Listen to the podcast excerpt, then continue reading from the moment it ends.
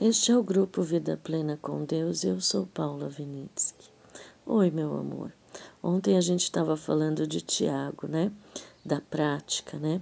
Hoje eu continuo aqui com Tiago, só que agora é Tiago 4, 7 em diante. Fala assim: portanto, submetam-se a Deus, resistam ao diabo e ele fugirá de vocês. Aproximem-se de Deus e ele se aproximará de vocês. Pecadores, limpem as mãos, e vocês que têm a mente dividida, purifiquem o coração. Entristeçam-se, lamentem-se e chorem. Troquem o riso por lamento e a alegria por tristeza. Humilhem-se diante do Senhor e ele os exaltará. Então, aqui, é, como eu falei ontem, né? É, submetam-se a Deus, né? Muitas vezes as pessoas colocam isso como uma humilhação é, na parte mental, assim, de é, intelectual, né? Então, é, falar, Senhor, eu confio com as palavras, né? Daí ele fala, resistam ao diabo, né? E ele fugirá de vocês, né? Aproximem-se de Deus e ele se aproximará de vocês. Isso quer dizer, o arrependimento é uma palavra grega chamada metanoia. Metanoia é quando você vira, né? Vamos supor que você está olhando para uma coisa e alguém te chama do outro lado e você vira. Essa mudança de foco, você estava focada de um lado, e você vira para olhar para o outro lado. Isto é metanoia. Então aqui é interessante, né, que fala aproximem-se de Deus, né? É, Deus ele está sempre de braços abertos, tá? Então vamos pensar. É, eu gosto, eu falei isso para uma pessoa amada outro dia, né? porque ela estava tão focada em se arrepender, né? E daí, é, isso é o que eu faço para mim, né? É, então, eu falei assim, sabe, por que você está tão focada nesse arrependimento de ficar falando, ai, me perdoa, Senhor, me perdoa, Senhor? Porque essa é a mentalidade que a gente tem, né?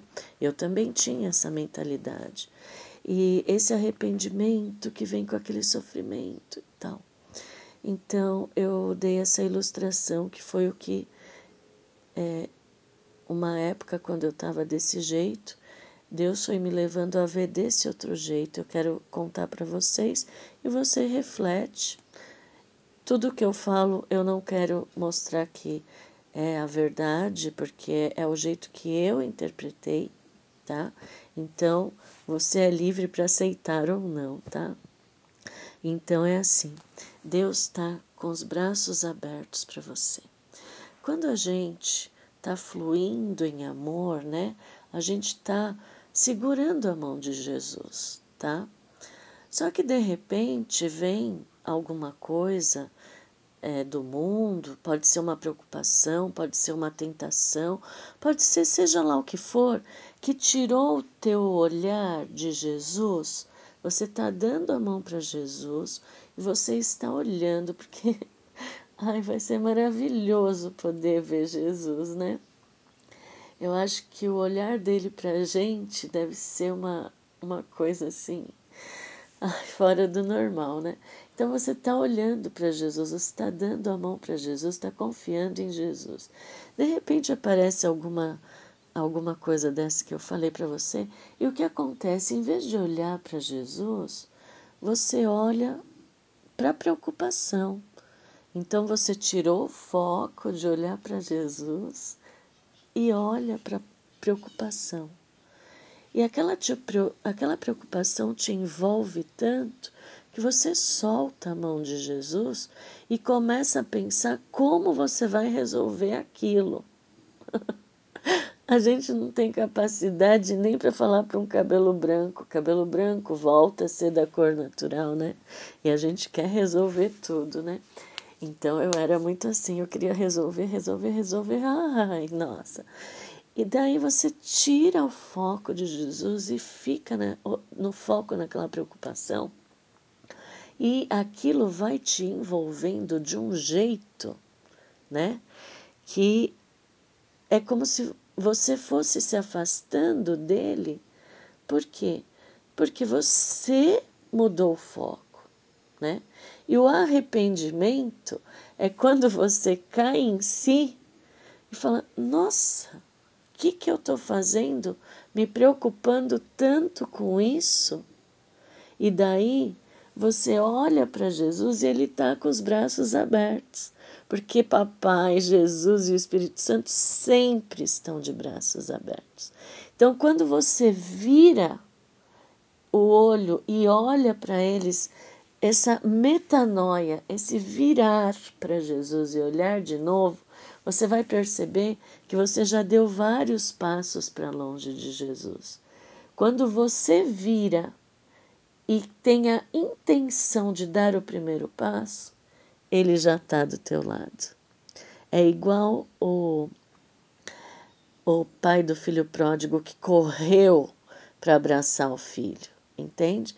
A hora que você virou e falou assim: Nossa, onde eu estava, me perdoe, Jesus, porque eu tentei fazer tudo sozinho e agora eu quero que você, eu estou te entregando essa preocupação, tô nas suas mãos, resolva para mim. E ele já está te abraçando e já estamos de novo um olhando para o outro. Você pode estar até no colo de Jesus, não está nem mais só segurando a mão. Por quê? Porque ele vai te envolver. E quando a tua mente consegue fazer isso mais rápido, é que você está automaticamente resistindo ao diabo. Porque a preocupação, o medo, a ansiedade, a culpa. Vejam que nesta metanoia você pede perdão por você ter tentado fazer tudo sozinho. Não vem a culpa, entende? A culpa, ela vem quando você tem aquela outra mentalidade de arrependimento, tá? Você, a hora que entrega, você já está falando: me perdoe, tome conta desta preocupação, deste medo, desta ansiedade, deste meu problema que eu não consigo vencer sozinho, vamos supor um problema bem simples, mas que envolve muito a gente, é mentir. Jesus, não consigo parar de mentir. Então, pega este meu hábito e transforma pela tua graça. Porque o Senhor já venceu a mentira. O Senhor viveu sem mentir. Então, me dê a graça para eu poder viver sem mentir. Talvez você tenha que ter várias metanoias, vários arrependimentos de colocar na mão de Jesus, porque o começo é mais difícil, né? Essa conscientização de que tem que entregar para Ele é mais difícil. Mas depois, a graça vai superabundar. Onde abundou o pecado que você mentia, né? que era difícil pelo esforço próprio você parar, na graça ela vai superabundar. Ou seja, você entregando para Jesus, que viveu sem mentir, mas na cruz pagou por esse pecado, ele vai te capacitar a não mentir mais, tá? A única coisa que você tem que fazer é entregar, entregar. Você entende? Porque a mente dividida, o que, que é a mente dividida? Eu querer me esforçar e eu querer a graça. A graça, o amor, ele só flui quando você põe o mérito todo em Jesus. Ele já viveu sem fazer isso e ele já pagou por tudo que eu já fiz, estou fazendo e vou fazer. Para Deus, ele não se decepciona com a gente porque ele não está preso ao nosso tempo. Ele sabe todos os pecados que eu vou cometer durante a minha vida toda. e Ele me ama mesmo assim.